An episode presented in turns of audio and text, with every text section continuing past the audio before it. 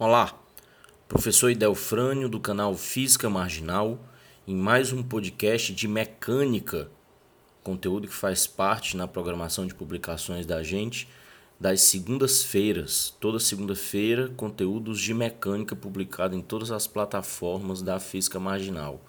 Você pode acompanhar, buscar, rastrear a hashtag Segunda da Mecânica em qualquer uma das suas redes sociais ou no Google e vai encontrar todos os conteúdos de mecânica que a gente já publicou sempre às segundas-feiras. Isso é uma maneira de organizar o material e até organizar o teu estudo também.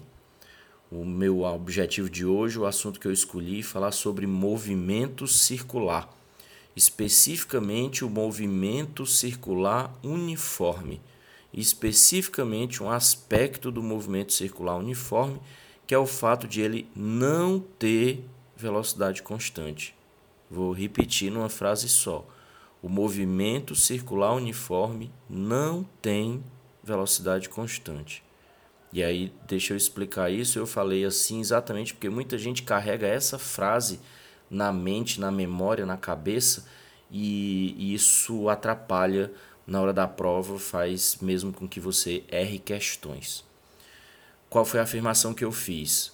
Que no movimento circular uniforme a velocidade não é constante. O que surpreende você é o fato de o movimento ser uniforme, o que faz com que muita gente pense que a velocidade é constante. Associa-se a palavra uniforme à palavra constante. Agora, vamos aos detalhes. Quando eu falo da velocidade, ok? A grandeza física que está sendo analisada é a velocidade. Velocidade é uma grandeza vetorial. Você não consegue identificar perfeitamente a velocidade de um movimento sem dizer o seu valor, a unidade de medida em que esse valor está referendado e a direção e o sentido do movimento que tem essa velocidade. Quando você fala um movimento circular, então você já está declarando que o vetor velocidade muda de direção e, consequentemente, de sentido o tempo inteiro. Então já está declarado, já fica subentendido que o movimento circular pressupõe uma mudança, uma variação, uma não constância do vetor velocidade, ou seja, da velocidade. Entenda, isso tudo é uma questão de linguagem. Quando você fala simplesmente a velocidade, está subentendido a grandeza vetorial velocidade. A grandeza vetorial velocidade com sua direção, seu sentido, seu valor e sua unidade de medida. Vou ficar focado bem nas duas grandezas determinantes, nas duas características determinantes da grandeza, do vetor velocidade. A direção, porque o sentido sempre acompanha a direção, e o valor, porque o valor está sempre acompanhado de unidade de medida. Então, dizer que a velocidade é constante fica subentendido, está implícito na linguagem, pelas definições da, da ciência da física, que o vetor velocidade manteve sua direção e seu valor constantes. Não é o caso do movimento, de um movimento que é circular, de um movimento que é curvo, de um movimento que não é reto. Então, de novo, analise a frase agora depois dessas informações. O movimento circular uniforme não tem velocidade constante. De que aspecto da velocidade eu estou falando que não é constante? A direção. Porque é um movimento circular, um movimento curvo, é um movimento não retilíneo. Então a velocidade muda de direção, então ela não é constante. Agora, além de ser circular, o movimento é uniforme. E aí é um outro adjetivo, é uma outra qualificação para um outro aspecto do vetor velocidade. O vetor velocidade também tem um valor e esse valor permanece constante. Então, analisando os dois aspectos da grandeza vetorial velocidade, um varia e o outro não. A direção muda no movimento circular, mas o valor não muda porque o movimento é uniforme. Então eu não posso dizer que a velocidade é constante, que a grandeza vetorial é constante, que o vetor velocidade não muda de características. Mas eu posso dizer sim, e essa seria a conclusão, o pensamento e a frase corretos. No movimento circular uniforme, o valor da velocidade permanece constante e não a sua direção. Então, de fato, a minha afirmação não está errada. É, no movimento circular uniforme, a velocidade de fato não é constante porque ela muda de direção. Mas eu preciso ser bem específico quanto ao que permanece constante, apenas o valor da velocidade. Então é preciso tomar muito cuidado com a linguagem quando você se refere a grandezas vetoriais. Não é a primeira vez que eu chamo a atenção é, para isso aqui no, nos podcasts. Todo fenômeno físico, toda parte da física, não só da mecânica, mas em qualquer parte da física que envolva grandezas vetoriais, é preciso tomar muito cuidado com a linguagem. Por quê? Porque nós estamos muito acostumados a duas coisas, isso é a minha visão.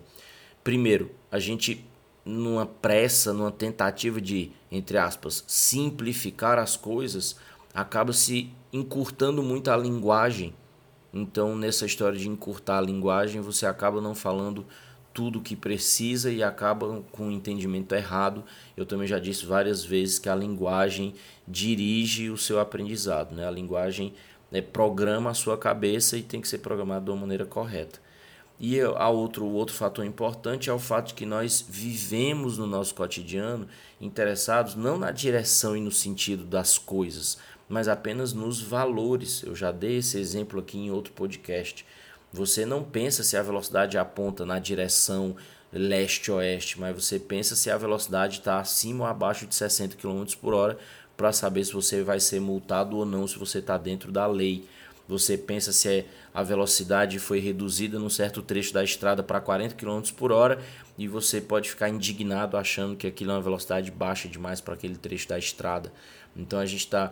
É, você não está raciocinando o tempo inteiro que o peso é para baixo mas você se interessa se na balança tu tá marcando mais ou menos de 80 kg, porque esse seria o teu, entre aspas, peso ideal. Então, nós estamos muito acostumados a falar dos valores das grandezas, é apenas o aspecto escalar. E aí, isso na hora da prova a gente pode para, pagar um preço caro.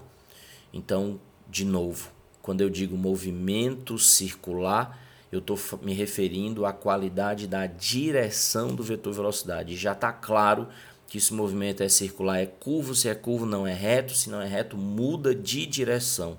Então só isso aí já me permite dizer que a velocidade, entenda-se, a grandeza vetorial velocidade não é constante porque no mínimo ela muda de direção. E quando eu completo dizendo que o movimento além de ser circular é uniforme, aí sim eu estou qualificando o comportamento do valor dessa velocidade. Eu estou dizendo que esta velocidade tem valor constante. Então, seria uma velocidade que tem valor constante, mas tem uma direção variável, então não posso resumir dizendo que a velocidade é constante. No, um, vale a pena um contra-exemplo: se o movimento fosse circular e uniformemente variado, um movimento circular variado, não uniforme. Então, movimento circular variado, além de ser circular variado, então além de mudar a direção, muda também o valor da velocidade. Então, aí em definitivo, a velocidade não é constante nem em direção nem em valor. Então, é preciso tomar muito cuidado e quando está se referindo a grandezas, a grandezas vetoriais. Hoje eu fiquei restrito à velocidade, é, poderia falar sobre a aceleração no movimento circular, mas esse não é o objetivo do podcast de hoje. Fica muito papo para ficar condensado num tempo pequeno. Hoje eu vou ficar restrito à cinemática do movimento circular, mas num outro momento, fica ligado, numa outra segunda-feira aí, eu vou fazer um podcast sobre a dinâmica do movimento circular, que justifica esta cinemática. E nós vamos falar sobre as acelerações que podem estar envolvidas no movimento circular. Por enquanto, vive o teu dia com essa. No movimento circular uniforme, a velocidade não é constante. Eu posso dizer que o valor da velocidade é constante, mas a direção não é constante. E quando se fala velocidade, está se falando do vetor velocidade, da grandeza vetorial velocidade, ok?